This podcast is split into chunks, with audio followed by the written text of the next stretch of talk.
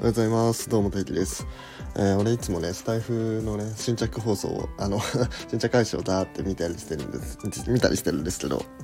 まあ、その時にね、タイトルに素数って書いてあったんで、あ、この人数学について話してるのかなと思って、まあ、ちょっとね、あの、聞こうかなと思ったんですけど、よくよく見たら、それ素数じゃなくて、あの、素敵でした。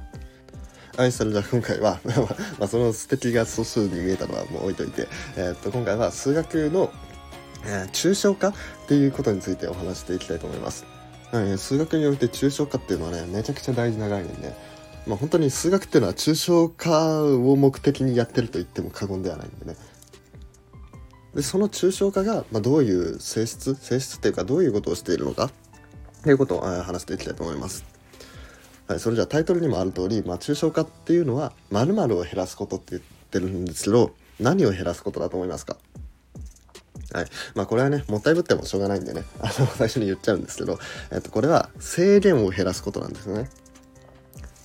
制限を減らすってどういうことかっていうと、まあ例えば、えっと、四角形を想像してみてほしいんですけど、その四角形の中でも、ね、正方形っていうものを思い浮かべてほしいんですね。でこの正方形ってまあどういうのだったかっていうと,、えっと4つの辺の長さが全部同じで、えー角が4つの角が全部90度でっていうような、えー性質を持った四角形ってことですよね。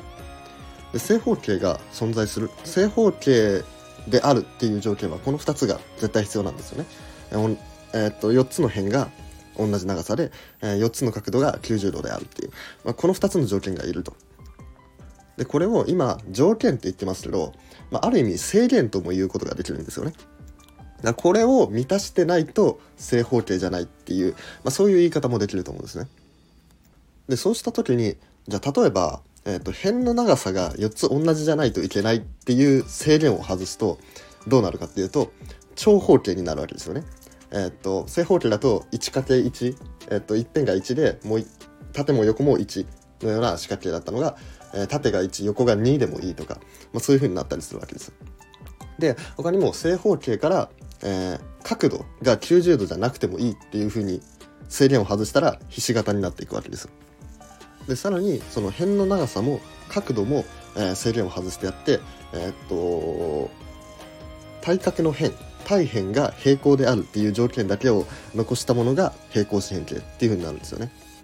でこの制限を外すと何がいいのかっていうと、まあ、例えば最初に正方形を想像したと思うんですけど正方形ってそのめちゃくちゃ綺麗な三四角形なんでその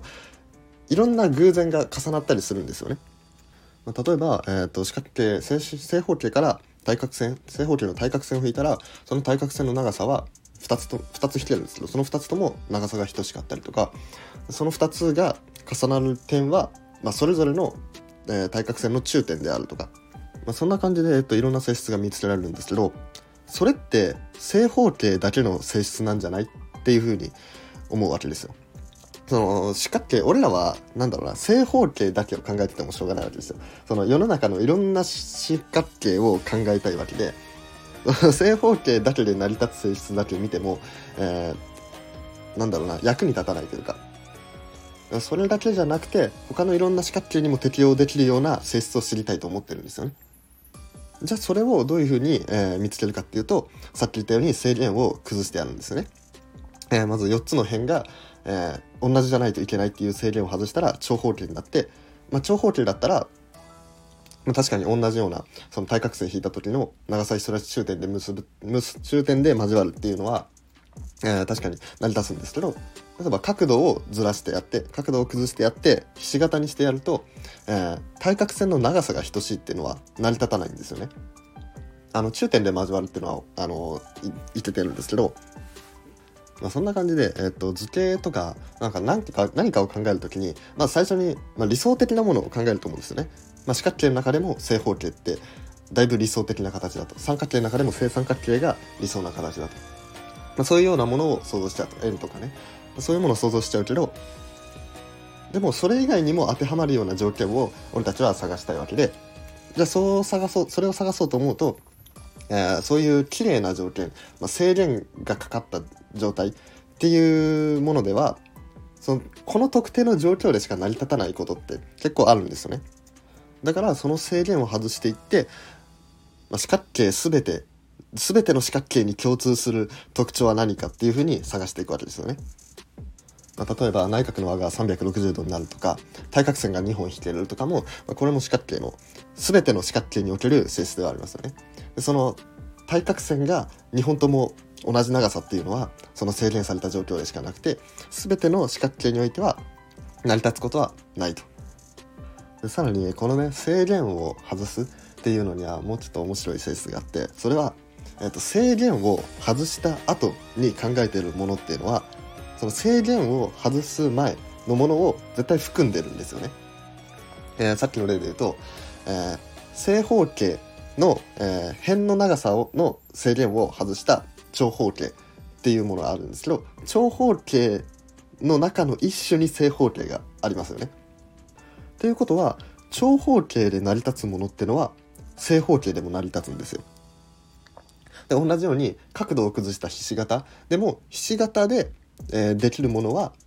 えー、正方形でも成り立つ みたいなことができるわけですよ。でさらにもっと崩した平行四辺形っていうものを考えたら平行四辺形で成り立つものは、えー、と平行四辺形の中に含まれている、えー、長方形もひし形も、えー、正方形も全て、え、成り立つっていうことが言えるんですね。でこんな感じである特定の状況からじゃあここじゃあこの範囲からもうちょっと広い範囲ではどうだろうみたいなこういうふうにねどんどんどんどん範囲を広げていくのが抽象化なんですよね。でまあここらはちょっと余談なんですけどあの俺が好きなこの群論っていうのがあるんですけどこの群論っていうのがね抽象化する概念がすごいんですよ。まあ、さっきは図形を、まあ、四角形とか図形を抽象化していきましたけどこれだと、えっと、群論っていうものだと計算の仕方を抽象化するんですよね。あの足し算とか掛け算っていうものを抽象化してあるんです。まあ、どういうことかというと、えー、足し算と掛け算って結構似てるとこ多くないですか？えー、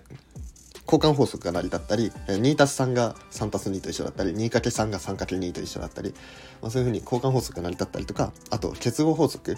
えー、ど、どこから順番、どこから最初に計算してもいいよみたいな、こう似てるところがあるんですよね。で、その似てるとこだけを取り出して、えー、まあ、ここで言う言う制限を外すっていうのは足し算とか掛け算とかそのこれは何算ですよっていう制限を全部外しちゃうんですよね。でその計算の、えー、仕方だけに着目して、まあ、いろんなことを考えていくんですね。ねこれもまた面白いんですよ。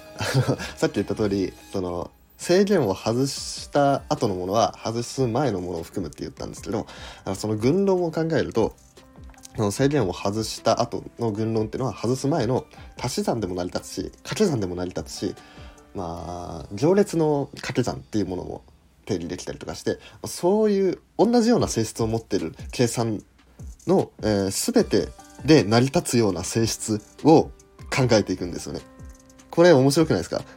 で皆さん足し算とか引き算掛け算とかあとベクトルレイクと内積だとか行列の掛け算とか、まあ、いろんなね演算があるんですけど計算の仕方があるんですけどそれら全てに共通する性質を探していこうっていう分野ですよ。めちゃくちゃワクワクしませんか？でもこんな感じでね数学っていうのは抽象化していってで最終的には何を目指しているかっていうとその今図形について抽象化したとかえー、計算について抽象化したとかあとまあ数について抽象化もありますよね、えーと、自然数から、えー、整数になって、えーと、有理数無理数含めて実数になってみたいな抽象化もあると思うんですけど最終的に数学が目指しているのは、ま、この世の全てを抽象化したもう本当に最上級の抽象化したものを見つけるっていうのがこうゴールでもあるんですよね。まあ、こういうのを目指してね、えー、と数学者とかまあもう世界の真理とか言ったらなんか物理学者とかなんか生物学者とか化学者とかももう全員目指してるんですよ。でそういうふうに、えー、それを目指すためにどういうふうにやっていくかっていうとその数学の抽象化っていう概念が、必要になってくるっていうことなんですね。それでは、えー、今回は数学の抽象化っていう概念についてお話していきました。はい、このラジオがいいなと思ったらいいねフォローお願いします。あと質問とかコメント、あとこのラジオの感想など、えー、コメントレターでお願いします。それでは、バイバイ。